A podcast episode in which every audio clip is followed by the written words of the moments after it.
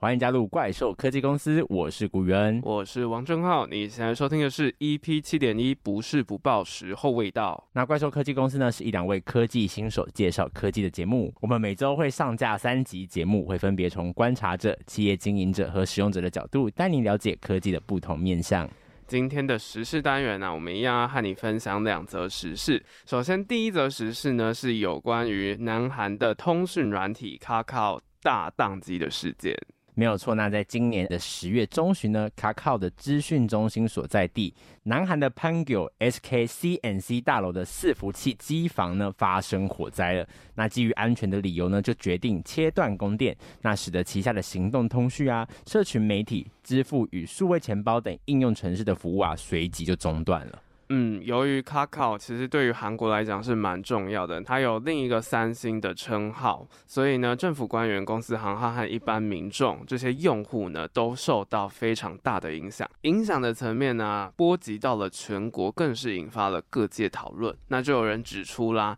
这种 Kakao 明明是韩国一间非常大的公司，那为什么这种资料中心的备份恢复，居然要花上三天才能恢复正常呢？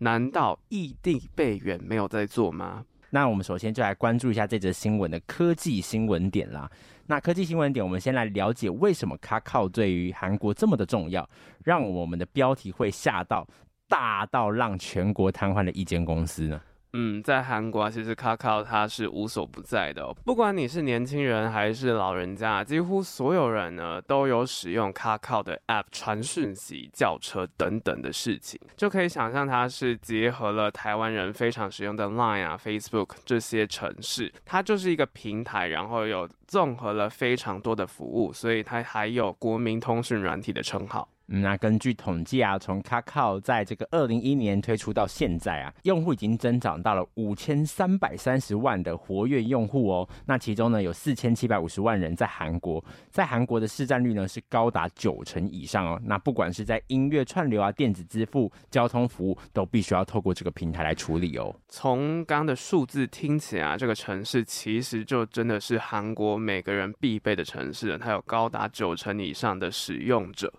那我们回到我们刚刚在新闻里面有讲到的一个点，就是说它这个资料恢复啊，要花上三天才可以恢复正常。这个异地备援它是没有在做的嘛？那这个异地备援啊，这个名词到底又指的是什么呢？那其实这个概念呢，就是一种分散风险的概念啦，把公司的重要资料呢放在另一个地方去做备份。那哪一天受到这个不可抗力因素影响，导致这些重要资料消失的时候呢，就可以透过异地备援的方式，将这些资料马上协助公司来恢复。这样子的方式呢，就可以导致这个资料的损失降低到最小。嗯，这个是现在大型企业非常常使用的资料备份机制。那至于这种备援和备份有什么样的不同呢？其实就是备援呐、啊，它是需要连接两台伺服器的主机，是透过网络的方式进行资料的传递方式。所以在原本的地点会有一份资料以外啊，这个备援地点呢，它还有另外一份资料。所以这种方式就有两个好处啦：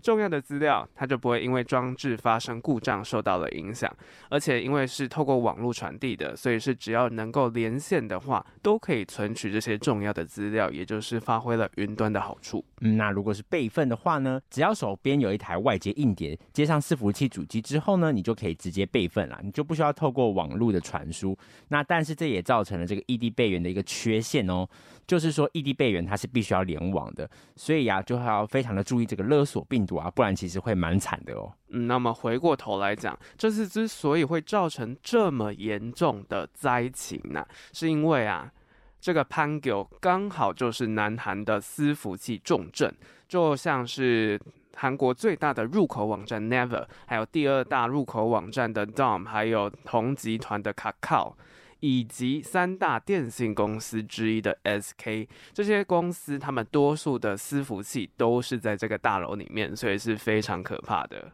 那虽然伺服器并未受到火灾波及啦，但是因为大楼的电源一关啊，入住的相关企业所有的服务其实都同时停摆了，就没有办法继续再运作了。那这个没有办法继续再运作，有什么样特别大的影响吗？可能很多人就会想说，哎，其实这种方式不过就是伺服器断掉，好像是蛮常见的现象。像是 Google 前阵子就有断掉一阵子，不过它也是花了几个小时内就把这件事情处理好了。那这个 Kakao 的这个火灾事件到底有什么样具体的影响吗？嗯，这个影响真的是超大的哦。就像刚刚讲的卡靠是最大的通讯软体，它同时也是这个包山包海的综合性服务啦。那通讯软体不能用就算了嘛，因为你还可以用简讯嘛，不然就是你还可以打电话，那些都还行，联络到人。但是大多数的好友资料都在这些科技巨头提供的平台上，你想想看，你手机里面有多少个人的这个电话号码，其实就知道这些资料其实都是存放在这里面的。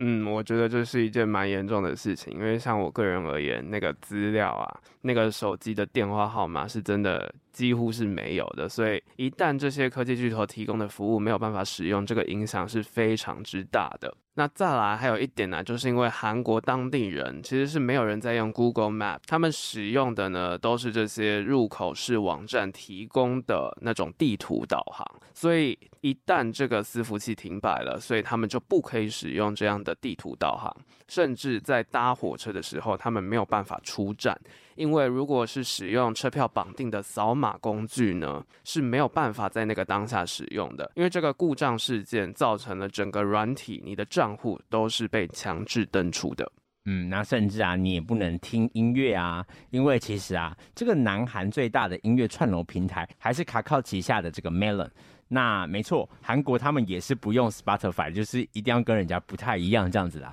那搜寻网站呢，其实也是无法使用的哦。不过这个算是还好一些些，因为这边只是第二名啦，第二大的，还不是第一大的。不过影响也是蛮大的了啦。嗯，这个就让我们看到这个事件。非常的让全韩国的生活大乱，就显示大家其实对于卡靠是高度依赖的，已经变成是一个支配民众日常的三星的那种感觉，也凸显了卡靠这种独大性质的公司，它的背后影响到的不仅仅只是纯粹的使用层面而已。那我们就接下来再更深入的一下来探讨这个事件啊。那除了刚刚讲到这个造成人民的生活大乱以外呢，其实有超过六百五十家小企业也因此遭受到这个营业的损失。这个事故之后啊，卡靠的股价真的也是暴跌，那公司就急忙发出这个声明来道歉。嗯，他原本是两位共同执行长的，那有一位下台，剩下的那位执行长 Hong Eun-taek 他就表示了，虽然公司他有制定相关的危机处理方案，在这件事件之前，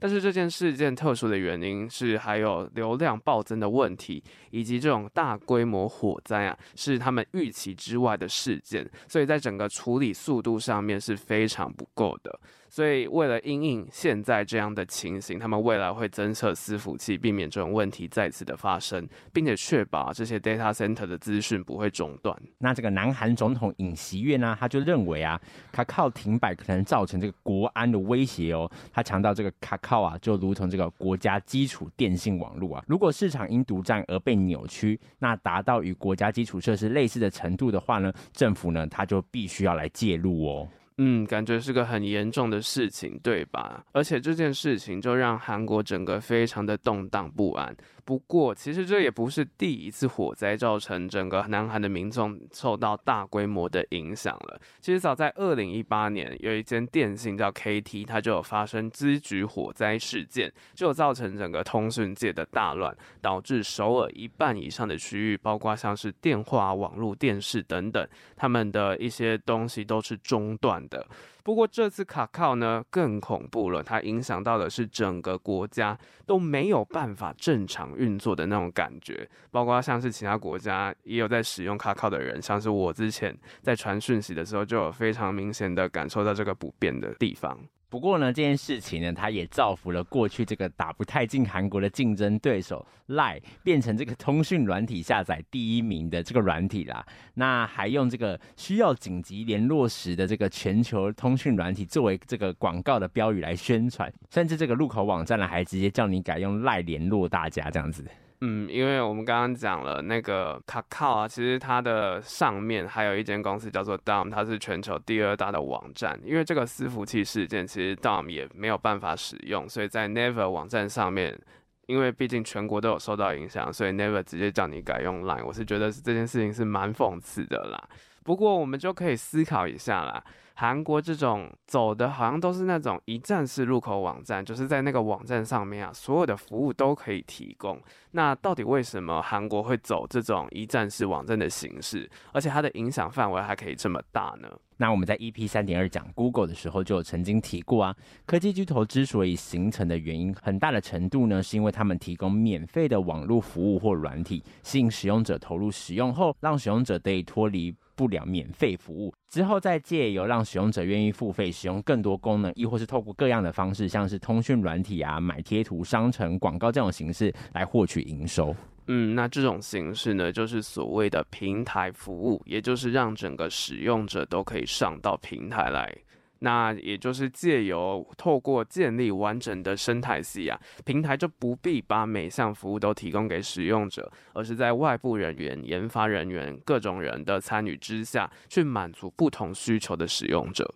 那也就是说啊，使用者常用的核心服务呢，其实是由平台提供的，其余的呢就交给外部的供应者。那这样子的模式呢，它其实就是透过两个法则来运作啦。首先是这个柏拉图法则，也就是我们常讲的二八法则。就这个前面的二十趴呢，是由自主提供核心的功能，再透过后面这个效应叫做长尾效应，由外部供应商来补充其他功能的方式，用八十趴创造比二十趴的优异少数更高的一个价值跟绩效。那两者是相辅相成的。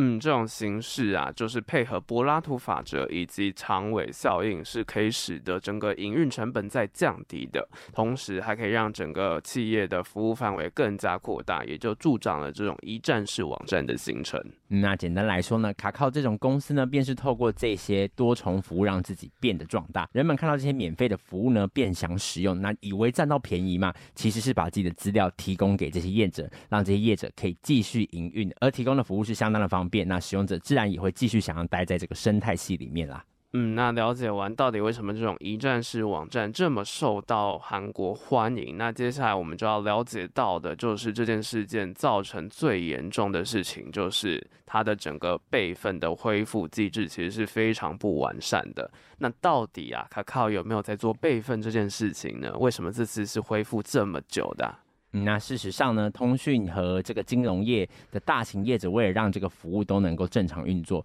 会备有这种二重化的伺服器系统啦。也就是说，当既有的这些系统遭受到外力因素干扰的时候，无法正常运作的时候呢，就会及时备份现有数据的资料，转移到其他地方的伺服器，来确保服务能够继续提供给消费者，让损失降到最低。嗯，那卡靠官方他就有讲到，他们本身呢、其实也是有这种二重化的系统。在他们这次事件的声明，他就有说到啊，在火灾过后啊，所有的资料就有分散备份到国内的各个数据中心当中。那火灾发生之后，他们也是有立刻采取这种二重化的措施去做备份的。不过这次比较特别的事情，是因为一个数据中心出事。导致了全体服务受到影响，它是一种例外状况。那及时采取的这种二重化措施啊，还是比预期更久的时间复原。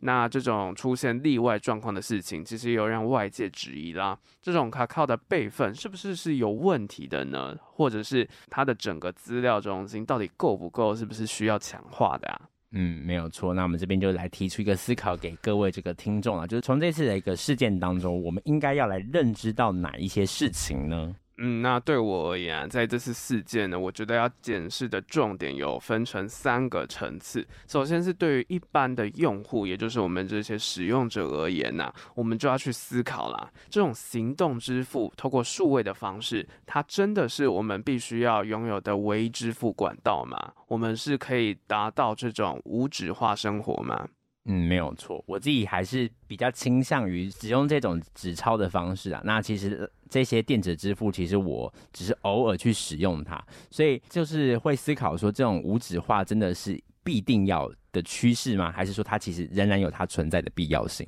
嗯，那再来，其实就是像是今年台湾呐、光是信用卡这种已经是比较稍微实体一点的东西都有发生灾情了。就是这次国庆的时候啊，国泰石华它就更换了他们的机电系统，那更换不善就导致了整个系统宕机，所以像是它的 ATM 网银那些就全面瘫痪了五个小时。这件事情其实是超级严重的，所以真的就是要去思考啊，这种纯数位的方式是保险的吗？嗯，那再来啊，对政府来说，还是一个反垄断的问题啦。要思考说，真的就是一间公司独大的模式是 OK 的吗？这些大型的网络公司啊，是否应该积极的来规范一下他们的一些作为呢？啊、呃，因为这个会员数众多，而且他们的服务是非常多元，甚至还扩及到这个新功能的卡靠啊，它的一个独占啊，整合完全真的是一件好事嘛？那这一点其实也是非常重要的。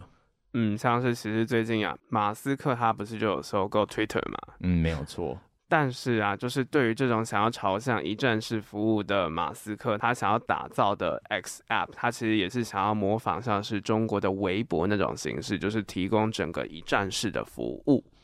甚至啊，我们也可以说，中国呢，这种一站式整合做得更全面的国家，他们应该要怎么样去克服遇到这类型断线问题造成的影响呢？嗯，没有错，总是觉得应该还是要有一个后备的一个网站，让这些民众使用这些服务的时候，还是有一个备案这样子啦。那从这个企业方面来看啊，资料中心的上云啊，这个借此来分散这个风险，的确是有它的一个必要性。但是否应该使用多个资料中心，与这次卡靠承诺投资自家的资料中心，这两者之间到底要怎么样来权衡，也是一件非常不容易的事情啊。嗯，尤其就是到底是要采取像是 AWS 这种分散风险的形式，还是透过建立自家多重的资料中心，这之间到底要怎么样去取舍，确实是卡卡必须要好好思考的点。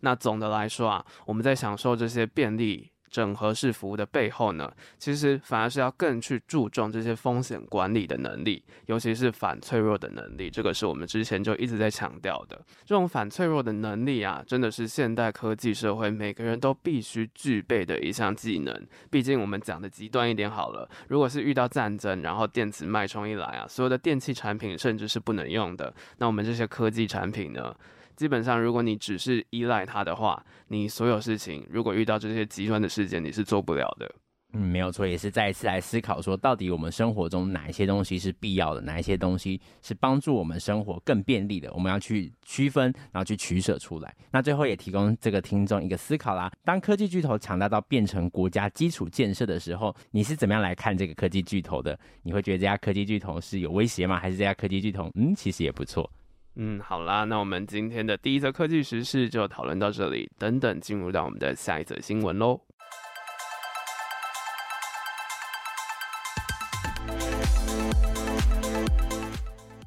欢迎回到怪兽科技公司。那我们要聊到我们的第二则时事，这个要聊到的呢是跟 Uber 有关的，他们要成立了新的广告部门来扩大营收啦。在全球拥有一点二亿月活跃用户的这个网约车公司 Uber Technologies Incorporation，近期呢，它就成立了一个新的广告部门，那希望透过与品牌和行销人员的合作来扩大它的一个收入的多元化。嗯，那为什么会做出这样子的决策呢？Uber 他们的广告部门总经理 Mark Rather 就有说到啊，当消费者做出购买决定，并且等待他们的目的地或者是外送的时候呢，他们就可以透过这种打广告的形式啊，让他们和购买旅程相关的品牌资讯进行互动。嗯，那 Uber 在十月十九号就表示啊，他们将会在自家的轿车和 Uber Eats 的应用程式中销售这个广告的空间，并在车上呢刊登数位的广告。赞助邮件和店面广告。嗯，那其实啊，Uber 的竞争对手 Lyft Incorporation 其实在八月初的时候啊，就有采取类似的行动，也就是想要透过广告的方式来增加营收。那这个是不是也显示了共享经济市场的商业模式有一点问题呢？那接下来我们就要来好好的聊一下这一块啦。嗯，没有错。那今天的科技新闻点，我们就是首先要来了解说，哎，共享经济到底为何会发出警讯呢？嗯，那要了解它到底有没有问题之前呢，首先我们就必须要先了解一下什么是共享经济。共享经济啊，其实就是 sharing economy，它意思指的是在网络时代里面啊，所有的科技产品和服务其实都是可以被众人去使用、分享，甚至是出租的。就像我们过去 EP 六点一的时候有谈到的付费订阅制呢，其实就是一种共享经济的模式。嗯，那共享经济的起源呢，其实源自于大众无法自行负担高额的费用去购买某样物品或是服务，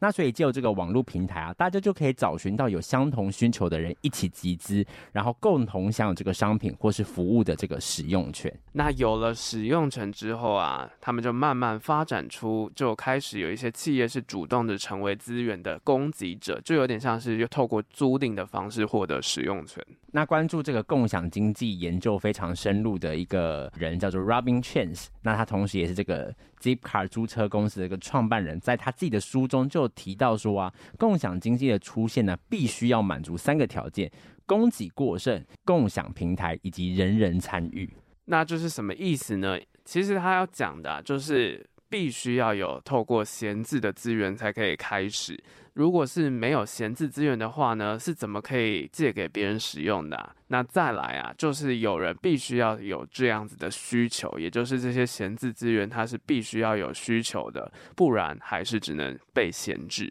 嗯，那如果说在供给者跟需求者都有的情况下呢，就必须要透过一个媒介来媒合两者之间的一个需求。那这个媒介呢，其实就是所谓这个共享平台啦。那平台的商业模式呢，就是透过这个媒合交易的过程中赚取其中的这个手续费啦。嗯，那就是这种供给、需求跟媒介之间三方都得利的情况下，共享经济其实就在这几年变成是一种趋势。不过，它发展到现在呢，也渐渐出现一些问题，像是很多企业就出现资金链断裂，就只能退出市场。那这种情况，其实在中国是更为严重的，像是过去就有有有用车、Easy 这些公司。嗯，那造成这样子的情况呢，其实真的是蛮多关键的。首先呢，就是供需双方啊，一头太强，一头太弱，那导致整个平台无法来发挥作用。嗯，那这种共享的交易模式啊，必须要让使用者是养成高频率的使用习惯才行，因为它是透过赚取中间差的方式去进行它的商业模式。通常这种方式是低毛利的，所以低毛利要获得高获利，就必须要以量制价。嗯，那如果说刻意拉高这个售价，想要来提升这个单位利润啊。其实随之而来的必定是这个消费者的反弹，那结果呢，他又陷入到这个第一个困境，就是有一方一定会比较多，有一方一定会比较少的一个困境。嗯，那还有品管的问题，到底要怎么样去筛选好的使用者，还有好的供给者呢？就是一个很大的问题。供需双方之间，他们可不可以获得符合自己需求的服务，又或者是符合自己的顾客呢？都会是影响整个共享平台口碑的一个关键。那要能够做到这个程度呢，势必在营运的成本上一定是会添上一笔不小的数目啦，所以即便是共享经济在利益上非常良好，但是在实作上面呢，其实是蛮多限制的，因为毕竟撑起这个共享经济的三角，哪一方都不想要吃亏嘛。嗯，还有是疫情的影响啊，这几年疫情。就是有一些必须要实际接触的这种共享经济的打击是更大的，像是共享乘车、共享办公这些事情，在疫情之下基本上是不可能的。那基本上需求者就大幅的缩减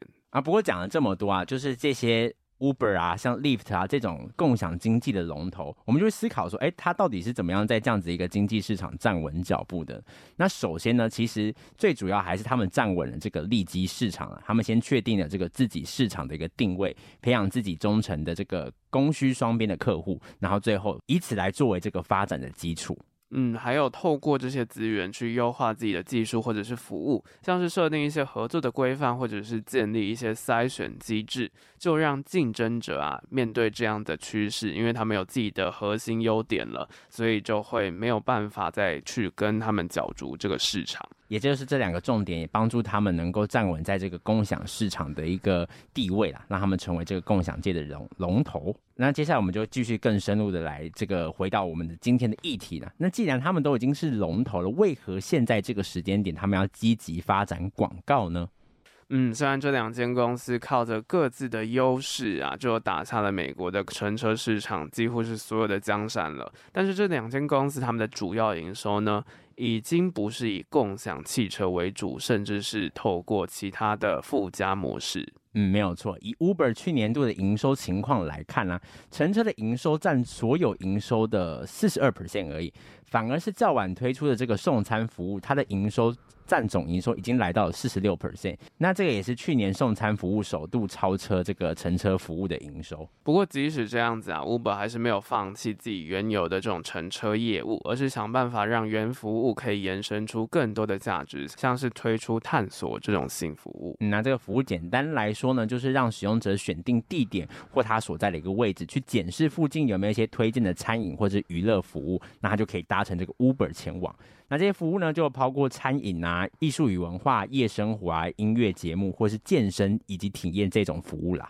嗯，而且如果你是搭 Uber 去的话，你选择 Uber 合作的餐厅或者是酒吧，你还可以享有折扣。以及相关的乘车优惠。那另外一间公司 Lyft 打算营收的来源还是来自这种乘车市场，不过它的重心开始转往像是有共享脚踏车、滑板车这些不同于乘车的方面哦。嗯，那会有这样的规划呢？主要是因为啊，Lyft 它其实是蛮想要避开跟 Uber 的直接竞争啦，因为毕竟呢，两者在规模上的差距是蛮大的。Uber 呢占了所有这个共享车业的差不多七成四的一个市占，那 Lyft 呢仅占了这个两成三而已。嗯，真的是差的非常的多，所以 Lyft 他就决定抢先进军其他相关的共享车辆市场，选择的是短距离、密集度高，而且是使用密度比较频繁的车辆，希望透过这种方式去提高周转率。那透过周转率高的方式，就希望可以有机会获利。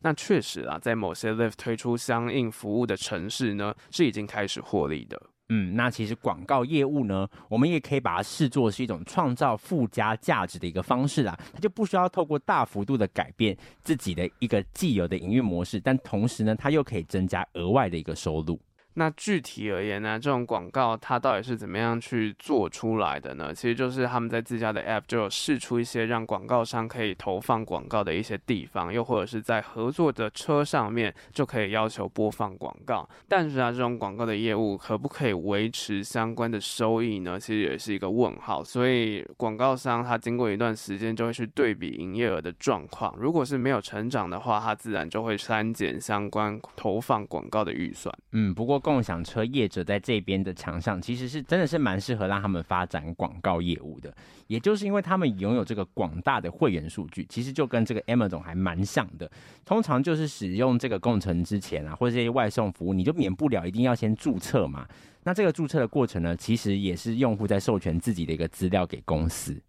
嗯，所以其实这些共享车的业者，他们其实也就是一间数据公司，收集了非常多用户的资料。那更好的地方就在于他们掌握的客户的行踪。这一点非常的重要哦，因为就是可以透过这些使用者常抵达的目的地去分析一个人，然后去推播使用者可能会有兴趣的广告，又或者是相关的一些合作商家的产品资讯，也可以一并的推送给他们。嗯，没有错，那就透过这样子一个方式呢，广告商就比较容易打到这些潜在的消费者，那这也使得这个广告的获利模式可能可以比较容易的持续运作下去。所以未来我们其实也可以关注一下广告在这个共享车业发展的。一个前景会不会像是 Amazon 一样有一种逆势成长的一个感觉呢？嗯，那就是除了广告以外，Uber 它到底还有什么样可以发展的地方呢？其实它毫无疑问的就是有推动了这种共享经济的发展嘛。不过这种方式共享经济还是有一些限制的，因为就是碍于这种车辆啊，一天最多它开的时间是有限的，而且媒合的车辆也是有限制的。这种共享经济它到底是有什么样可以去改变的地方呢？那其实还有一点就是 Uber 的成本结构其实也发生这个蛮大的变化，因为早期啊，它这个媒主要是媒合这些业余的司机嘛，将这些闲置的汽车来加入到他们的这个平台上面。但是到了后期啊，真的开始有越多人转职成为这个专职司机，这其实就带来一个新的一个社会问题啦。嗯，因为专职司机跟这种业余的是差很多的，公司就必须要去保障这些员工的权益，所以在营运的成本上面啊，就会提升很多。嗯，那没有错。那如何打破这个僵局，就会变得非常的一个重要了。要怎么样来突破这个瓶颈呢？那其实就有人提出一个跟这个共享经济蛮像的一个词，叫做共创经济啦。那其实就是共享人的这个认知盈余。那这个认知盈余，其实它更关注的是到底整个平台啊，要怎么样更去创造一些价值。那这些平台的设立机制，是不是可以让人更好的发挥协同的创造力？嗯，那也就是透过平台强大的媒合能力呢，去找到想要共同创造价值的双方，并提供相应的资源或是机制，让他们自由来发挥这个价值。成功创造之后呢，这个平台呢就可以获得其中里面的一个部分，这样子，透过这样的方式去达到整个公司的一个永续的循环。那这样的方式，或许是未来这个共享经济巨头可以发展思考的一个方向。所以这种共创经济啊，其实就相较于共享经济，更强调的是到底要怎么样去创造双方的价值。那当然啦，这种方式其实也是去除所有的外在因素得到的结论。至于它到底可不可以形成是一个顺利的新的商业模式呢？当然还是有待整个后续的发展。那没有错啦，也是非常期待这些 Uber 啊，或者是 Lyft 他们之后的一个发展的方向，会不会为我们的生活带来更多的一个便利性啦？那今天两则新闻我们就分享到这边，我是古元，我是王正浩，大家拜拜。